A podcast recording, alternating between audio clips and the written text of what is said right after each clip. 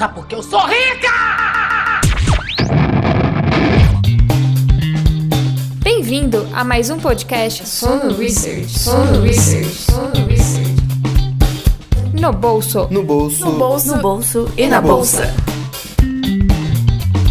Bom dia, boa tarde, boa noite a você, meu querido ouvinte, minha consagradíssima ouvinta. Sun Research está começando mais uma edição de No Bolsa na Bolsa, o podcast de finanças pessoais da casa, onde Lucas Goldstein sempre está na companhia da excelentíssima analista Gabi Mosman. Olá, Gabi. Olá, Lucas. Olá, ouvintes e ouvintas. Sejam bem-vindos a mais um episódio maravilhoso de No Bolsa na Bolsa. A gente vai tirar uma dúvida importante e interessante, porque hora e outra acontece um desdobramento de ações. Recentemente, nos Estados Unidos, aconteceu com a Apple e com a Tesla, duas empresas inovadoras que acabam aparecendo uma hora ou outra nos noticiários, não é mesmo, Gabi? Isso mesmo. E aqui no Brasil também acontece de forma recorrente, é, principalmente em empresas que vão aí se valorizando muito, elas acabam desdobrando, né? Então, o exemplo aí da Apple e da Tesla são bem claros, são duas empresas que o valor das ações delas veio crescendo muito nesses últimos tempos. E o desdobramento, ele traz algumas vantagens, principalmente para o pequeno investidor, que a gente vai comentar um pouquinho mais aqui no episódio de hoje. É isso aí. Então deixa o like, siga no bolso e na bolsa, onde quer que você esteja ouvindo. Ah, uma exceção: se você está no Spotify, não pode dar o like, mas pode contatar a Gabi. Onde, Gabi, eu encontro você? Arroba Gabriela Mosman em todas as redes sociais. Vambora, que agora é hora de No Bolso e na Bolsa. Quero começar com uma pergunta direta, rápido, direto e reto, Gabi. O que são desdobramentos de ações? Então, o desdobramento de ações é o nome desse processo no qual uma empresa ela vai aumentar o número de ações que ela tem no mercado em relação a, a um percentual correspondente ao capital dela mesmo no mercado. O que vai acontecer mesmo é que vai ter um aumento do número total de ações, mas o valor de mercado não vai mudar. Então, o valor das ações eles vão diminuir e vão aumentar o número de ações, tá? Então, só para o pessoal entender um pouquinho. Esse movimento, então, ele não vai gerar valor ao acionista porque só vai dividir as ações. Então, você que é um acionista tem uma, duas ações de uma empresa, você não vai estar tá perdendo você vai aí ter uma ação e ela vai ser quebrada no meio, algum terço, alguma coisa, você vai aumentar o seu número de ações, o seu valor total continua o mesmo, mas você vai ter mais ações. Então, o desdobramento, ele geralmente ele acontece nessa proporção de uma ação virar duas, uma ação virar três ou uma ação virar dez. E o investidor, como eu comentei, ele vai passar a ter, então, ao invés de ter uma, vai passar a ter duas, três ou dez ações, respectivamente, segundo a proporção dele. Mas vamos pensar assim: olha, a empresa aí, ABCD ou XYWZ, tá? Possui 100 milhões de ações, tá? Disponível no mercado. E essas suas ações negociam aí a 10 reais cada uma, totalizando um valor de mercado dessa empresa em um bilhão, tá, gente? Então, 10 reais, que é o valor da ação, vezes os 100 milhões de ações, dá 1 bilhão o valor de mercado da empresa. Se ela quer fazer aí um desdobramento de 1 para 10, ela vai simplesmente pegar uma ação e cortar em 10, digamos, tá? Então, ela vai continuar tendo 1 bilhão de valor de mercado, só que agora ela vai ter 1 bilhão de ações, porque cada uma dessas ações anteriores virou 10, tá? Então, se você tinha, por exemplo, 10 ações dessa empresa, você vai passar a ter 100, só que antes você tinha 10 ações, cada uma valendo 10 reais. Agora você vai ter 100 ações, cada uma valendo 1 real. Tá? Então, só para o pessoal entender que o desdobramento ele vai ser sempre nessa proporção. Então, você vai aumentar o número de ações, mas o preço, o valor de cada ação vai diminuir de forma proporcional a você ter a mesma quantidade total do valor realmente.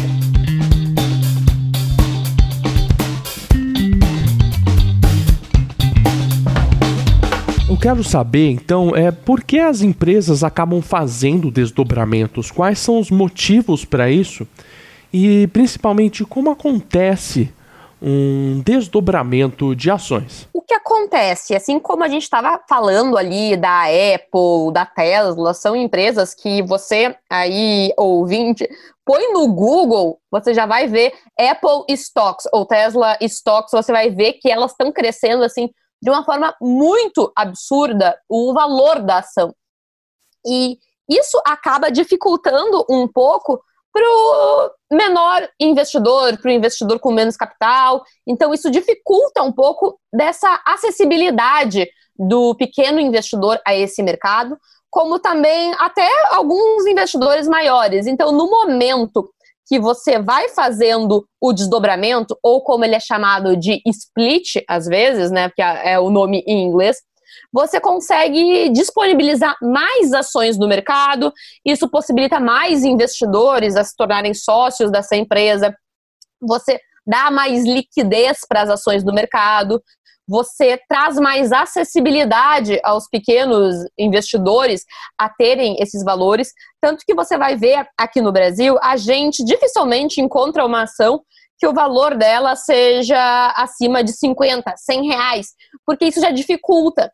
Mesmo se você vai trabalhar com lotes de ações, que são 100 e 100 ações, você ter aí uma ação que o valor de uma ação seja mil reais, isso acaba dificultando muito a liquidez do ativo, a acessibilidade de pequeno investidor, ou até mesmo o interesse de investidores, porque eles geralmente vão se interessar com a empresa fazendo o, esse split. Por mais que o desdobramento ele não gere valor, ele especificamente, mas ele é um sinalizador para o mercado de que a empresa está aí valorizando a ação dela ao longo do tempo, tanto que ela precisa fazer o split para trazer esse valor um pouquinho mais baixo, fazer esse valor ficar aparenta, fazer esse valor aparentemente ser um pouco mais baixo. Então é algo que é positivo, é visto com bons olhos pelo mercado e traz aí uma acessibilidade, é, é, é, muito positivo realmente. Aqui dando um outro exemplo, vamos supor que você tem duas empresas do setor de energia. Agora, uma a ação vale 10 reais, a outra vale mil. Assim, qual você vai comprar? Não fica algo diretamente comparável, não é tão fácil para os menores investidores fazerem essa negociação. Então, a gente meio que tem alguns certos padrões de valores, limites de valores, que são o ideal para essas negociações mesmo. Então, realmente, muitas empresas que vão aí tendo aumento e valorizações muito grandes ao longo do tempo, elas acabam fazendo split. É, adicionando aqui só uma curiosidade, gente, a empresa do Warren Buffett tem dois tipos de ações, tá? Para quem não sabe, a empresa do Warren Buffett é a Berkshire Hathaway e ela é basicamente uma holding, então ela tem vários pedaços de outras empresas ela tem dois tipos de ações. Uma que é, assim, hum, digamos, mais acessível ao pequeno investidor, que custa 200 dólares. Sim, ações dos Estados Unidos são um pouco mais caras, mas não convém aqui. É um valor normal, mais ou menos lá.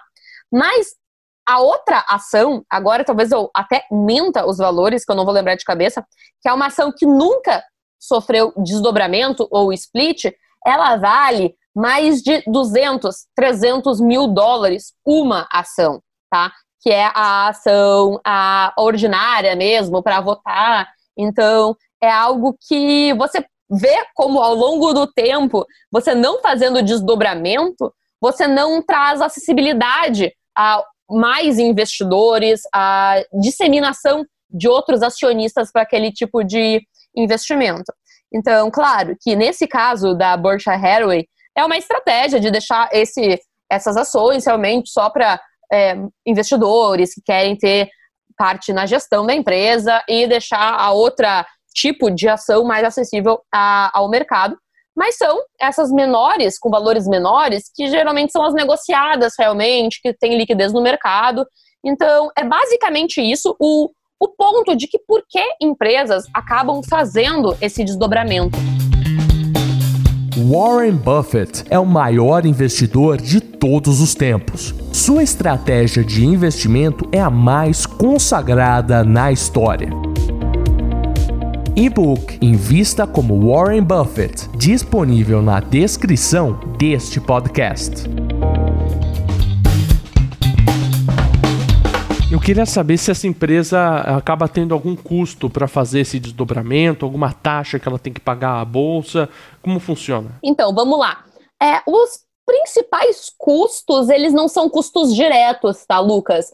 Porque hum, o que vai acontecer mais para a empresa é que ela vai ter alguns gastos de divulgação desse desdobramento, então ela tem que falar para os acionistas que isso vai acontecer, tem que divulgar para o mercado, ela vai ter o tempo gasto dos seus executivos ali debatendo se vai ter ou não vai ter. Não é algo que a empresa realmente tira do bolso e paga taxas, mas são alguns custos mais escondidos, digamos, porque você alocar os seus maiores executivos, você empresa, eu digo, seus maiores executivos, que são os salários mais caros da empresa, você alocar algumas horas deles para debater isso, isso custa.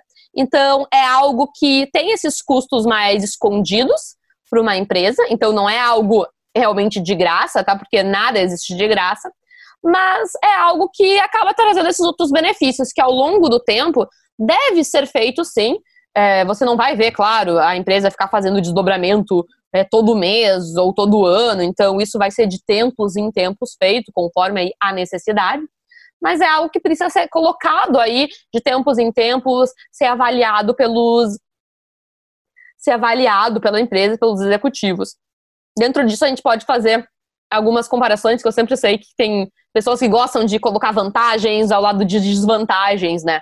Então, uma das desvantagens seriam esses custos e a vantagem, claro, é a parte de acessibilidade, uma visão positiva do mercado, é, muitos outros investidores poderem estar tá investindo nessa empresa, mas também você pode pensar que você pode estar trazendo alguns acionistas indesejados. Então, por exemplo, nesse caso que eu citei do, do Warren Buffett, eles acabam deixando as ações é, ordinárias ali, com direito ao voto, tudo, é, sem fazer o split, para deixar ali só realmente quem quer se envolver com a empresa, com o, os bons os bons gestores e tudo mais. E o que não tem direito ao voto, então, que não interfere na empresa, eles deixam realmente, vão fazendo split, vão trazendo essa acessibilidade. Então, são características bem relevantes é, para a estratégia da empresa, tem que ser considerado sim, porque por mais aqui que no Brasil, como eu comentei, a gente dificilmente vai ver uma ação valendo mais de 50, 100 reais, ela pode chegar a isso. Então, você pode estar tá aí, talvez, fazendo desdobramentos mais seguidos para tentar manter sua, o valor da ação em torno de 10, 20 reais. Já outras empresas podem preferir esperar mais e manter em torno de 70, 80. É muito da estratégia mesmo e de quando a, a gestão mesmo, a diretoria, o, os acionistas também majoritários da empresa acharem que faz sentido para o contexto todo.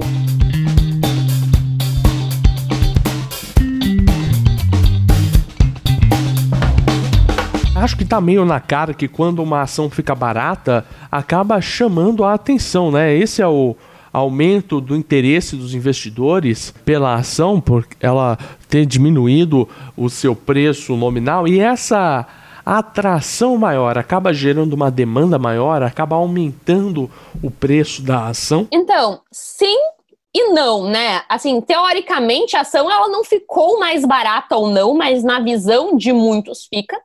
É, o Banco Inter, ano passado, ele teve aí um desdobramento e houve um boom, assim, depois do desdobramento, muita gente foi comprar porque achou que estava mais barata, estava, nossa, valendo a pena, e ele teve aí uma alta valorização logo depois do split. Então, é algo meio que não faz sentido, mas geralmente acontece. Então, como eu comentei, né, o um desdobramento, ele é algo muito positivo para a empresa, porque meio que sinaliza: olha só, gente, a gente está crescendo tanto, valorizamos tanto nesses últimos tempos, que a nossa ação está muito cara. A gente quer diminuir o valor. Então, é algo que é positivo sim para a empresa e acaba muitas vezes gerando esse aumento aí, essa visão de investidores. No caso do Banco Inter, eu acho que é por ser uma empresa que está muito aí no olhinho, até no coração. Assim, eu vejo muito investidor, principalmente os iniciantes que gostam, até gente que é, é até gente que é correntista do Banco Inter. Então a gente acaba vendo um pouco desse movimento dessas pessoas. Algumas outras empresas que não estão tão na mídia, assim, acabam não tendo esse reflexo, né? É algo meio que aquelas comportamentos de manada que é um pouco inexplicável, assim, logicamente, mas acontecem no mercado.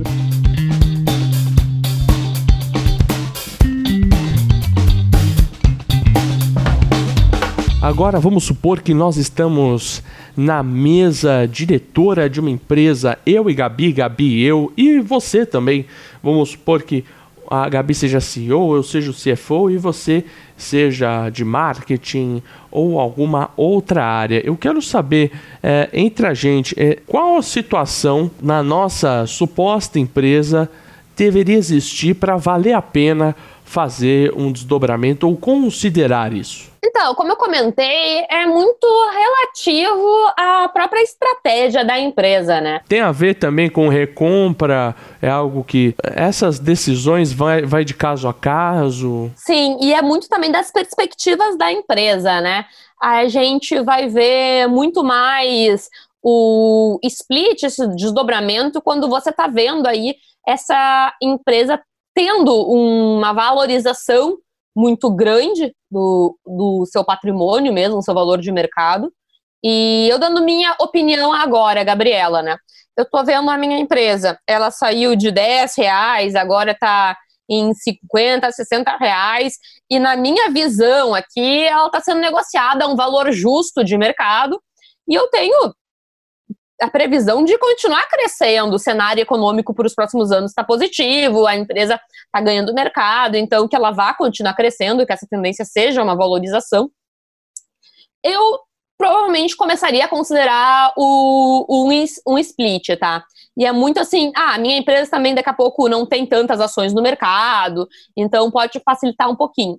Já no caso de que minha empresa teve um aumento da, da, do valor da ação, mas está aparentando que o valor real, assim, o valor justo dela é um pouco mais baixo, talvez ela está muito esticada, a bolsa está num boom econômico e talvez sofra uma correção, esse valor venha um pouco para baixo, as perspectivas para os próximos anos são um pouco de incerteza, alguma coisa assim. É, eu preferiria segurar, e, claro, a gente já viu aí, é, há dois anos atrás, se eu não me engano, o Itaú fez um, um split. É, eu não lembro da proporção exatamente, mas é algo assim de você ver um banco sólido que vem crescendo aí a boas taxas e que tem perspectivas de continuar. Por mais que ele já seja muito consolidado, mas ele vem crescendo, ele vai ter volatilidade. Essa é a mensagem que a empresa quer demonstrar ao mercado quando ela faz um split, né? Que vai ter um crescimento, existe uma perspectiva é, de crescimento da empresa e aí é, cabe ao analista ou a analista Exato. perceber se essa mensagem é correta ou não, né? Exato, porque vamos lá, se você tem uma empresa que está valendo 30 reais a ação, você faz aí um desdobramento e ela vai para 15 reais, mas as suas perspectivas são que o, os próximos anos sejam complicados e tenha uma desvalorização da sua ação. Isso é péssimo, porque daí sua ação valia 15, daqui a pouco ela pode cair para 8, 7 reais. E daí isso também pode não ser tão positivo. É assim, gente, não é uma decisão tão óbvia, tão fácil, uma fórmula que você coloca, ah, se preencheu isso, isso você faz. Não, são decisões que precisam ser feitas com todo é, o corpo executivo, então, entender todas essas entender todas essas questões de mercado. E como eu falei, quando a empresa decide fazer esse desdobramento, geralmente é porque ela está num momento bom. Então, teve um bom crescimento, tem boas perspectivas. Então, por isso que manda essa mensagem positiva para o mercado como um todo. E pode acontecer o oposto, tipo uma empresa é, juntar as suas ações? Isso existe? É possível? Claro que existe. Isso se chama o grupamento, ou às vezes até está escrito como agrupamento, que é o implit. Então, é realmente o oposto, gente. Você tem aí 10 ações de um real e você junta essas 10 ações de um real e vira uma ação de 10 reais, tá? Então, é, é dia, diametricamente o oposto do desdobramento.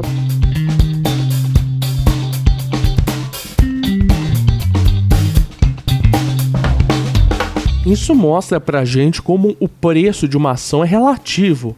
Né? É diferente do, de uma cotação do dólar, do ouro, que a gente sabe mais ou menos o patamar. De empresa a empresa, os valores mudam bastante. Pode ter um agrupamento, pode ter um, desagru um desdobramento, né? Eu ia falar desa desagrupamento.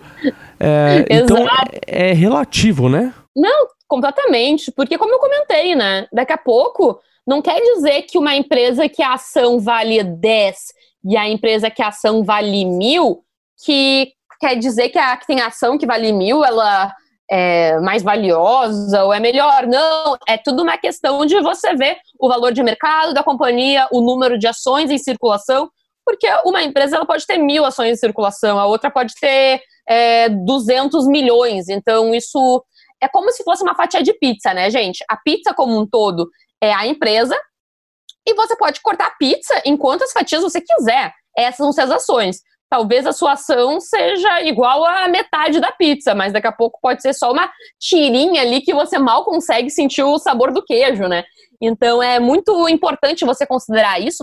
Por isso que até existem alguns indicadores fundamentalistas que eles tentam trazer um pouquinho dessa, dessa noção assim do ah, o valor patrimonial por ação, para você ver se está um pouquinho justo o preço da ação ali. Por exemplo, se o valor patrimonial, que é o, o VPA, ele está igual a 1, quer dizer que você tem ali mais ou menos o preço da ação, digamos, se for 10 reais, está valendo realmente a, uma parcela de 10 reais daquele patrimônio da empresa.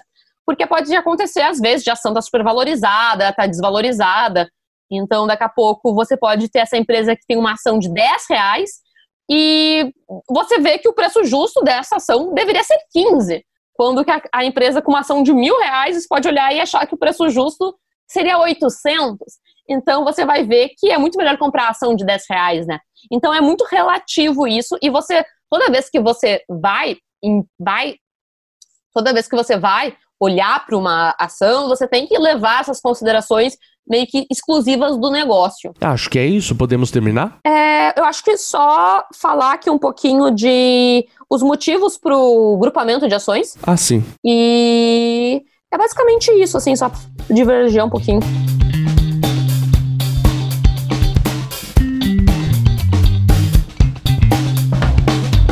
Falamos do grupamento de ações do Implit. Por que uma empresa uh, acaba fazendo esse implit, existe uma situação em que ela é obrigada a fazê-lo? Então, da mesma forma, da mesma forma que a gente vê as empresas aí tendo uma supervalorização da, das ações e precisando desdobrar para tentar trazer mais acessibilidade, liquidez, o contrário geralmente é necessário para um grupamento. Às vezes existem empresas que estão perdendo muito valor de mercado, a ação está desvalorizando, elas podem estar tá até chegando a ter as ações negociadas nos centavos. Então, muitas vezes é necessário para a empresa ela fazer esses grupamentos de ação para deixar a ação um pouquinho mais robusta, digamos assim. Daqui a pouco você está sofrendo aí desvalorização tanto que a sua ação está na casa dos 10 centavos. Então a empresa ela pode realmente voltar e agrupar daqui a pouco 10 ações para tentar negociar. Existe empresas que vão à beira da falência, então acaba que a ação basicamente virar pó, assim, quando a gente vai falar no caso extremo, que a pessoa vai falar de perder o dinheiro no mercado de ação, o máximo que pode acontecer é o seu investimento ir para zero, que se for realmente uma empresa falir, não tiver nada, não conseguir mais é, distribuir nada de patrimônio, tá? Então, geralmente pode acontecer isso. E também esse agrupamento, às vezes, se o valor da empresa está muito baixo, você agrupando, você consegue diminuir um pouco a volatilidade dos ativos, o que pode também dar uma melhorada na liquidez dessas negociações.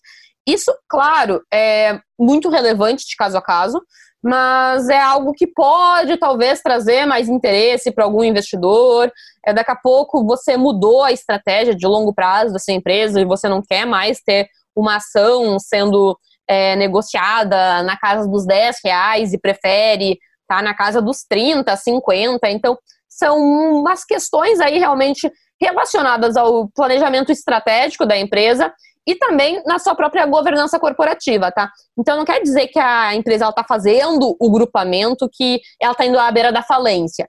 Não necessariamente, isso pode ser simplesmente uma reestruturação na empresa. Daqui a pouco a gente tem o caso da Oi, que estava aí na, na beira de um real, estava chegando a dois, e poderia talvez ela está se reestruturando, saindo de processos de dívida, talvez ela quisesse fazer um grupamento para tentar se reposicionar no mercado de uma forma mais sólida. Então, de, então, de novo, assim, é muito da estratégia realmente da empresa, de como ela quer se posicionar no mercado.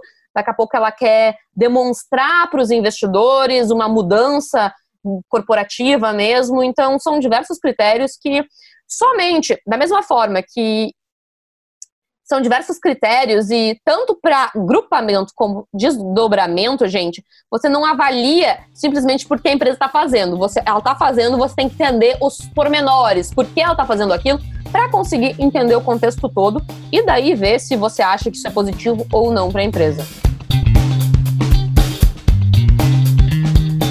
Assim fechamos mais uma edição de Bolsa na Bolsa, Gabi. Isso mesmo, gente. Foi uma edição um pouco mais fast, relâmpago, mas é que é um assunto não tão complicado e ele acaba acontecendo rotineiramente no mercado e eu sei que muitos iniciantes não conheciam que isso era possível e alguns podem ter se pego de surpresa. Daqui a pouco chega na corretora e vê a, uma ação que tinha. O preço caiu pela metade, por um terço, e pode ficar meio apavorado. Então, gente, não se apavore. Provavelmente você foi vítima não no sentido negativo, de um desdobramento. E se eu tiver alguma dúvida, eu contato o Gabi por onde? Sinal de fumaça? Não, e nem por telepatia, gente. Entra nas minhas redes sociais, arroba Gabriela Mosman no Instagram, YouTube, Twitter, Facebook, é, LinkedIn, por aí vai. E me manda suas dúvidas, manda sugestões de temas aqui pro No Bolsa e na Bolsa. E é um prazer sempre fazer conteúdos para vocês. Eu sou Lucas Goldstein e até a próxima terça-feira com mais um episódio de No Bolso e na Bolsa, o podcast de finanças pessoais da sunoresearch.com.br. Até lá e um beijo no glosso.